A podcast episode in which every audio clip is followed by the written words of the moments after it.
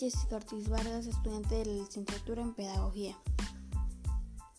Hoy hablaremos sobre los efectos colaterales de la pandemia en el contexto educativo. Me preocupan los estudiantes, que en un país como el nuestro no tienen todos los medios para que ellos puedan responder académicamente. La pandemia de COVID-19 más conocida como coronavirus, representa una amenaza para el avance de la educación en todo el mundo, ya que esta tiene dos grandes impactos significativos. El primero es el cierre prácticamente universal de las escuelas de todos los niveles.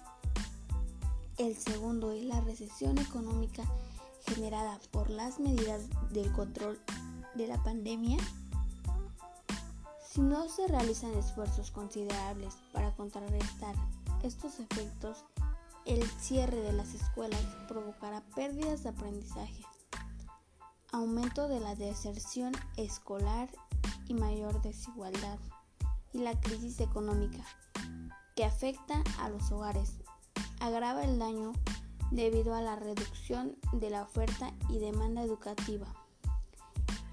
Cabe mencionar que estos dos impactos tendrán en conjunto un costo a largo plazo sobre el capital humano y el bienestar. Sin embargo, si los países reaccionan con rapidez para lograr que el aprendizaje no se interrumpa, pueden mitigar el daño e incluso transformar la recuperación en una nueva oportunidad. Las respuestas en materia de políticas que se necesitan para alcanzar esa meta se pueden resumir en tres etapas.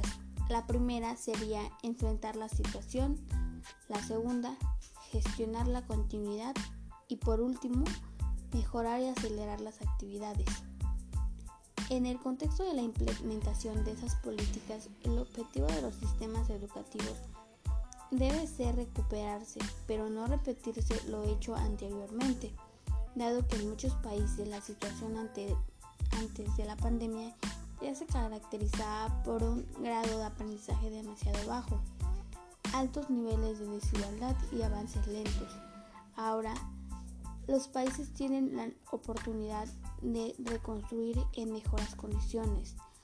Pueden utilizar las estrategias más eficaces de recuperación después de una crisis como base para introducir mejoras a largo plazo en áreas como las evaluaciones, la pedagogía, la tecnología, el financiamiento y la participación de los padres.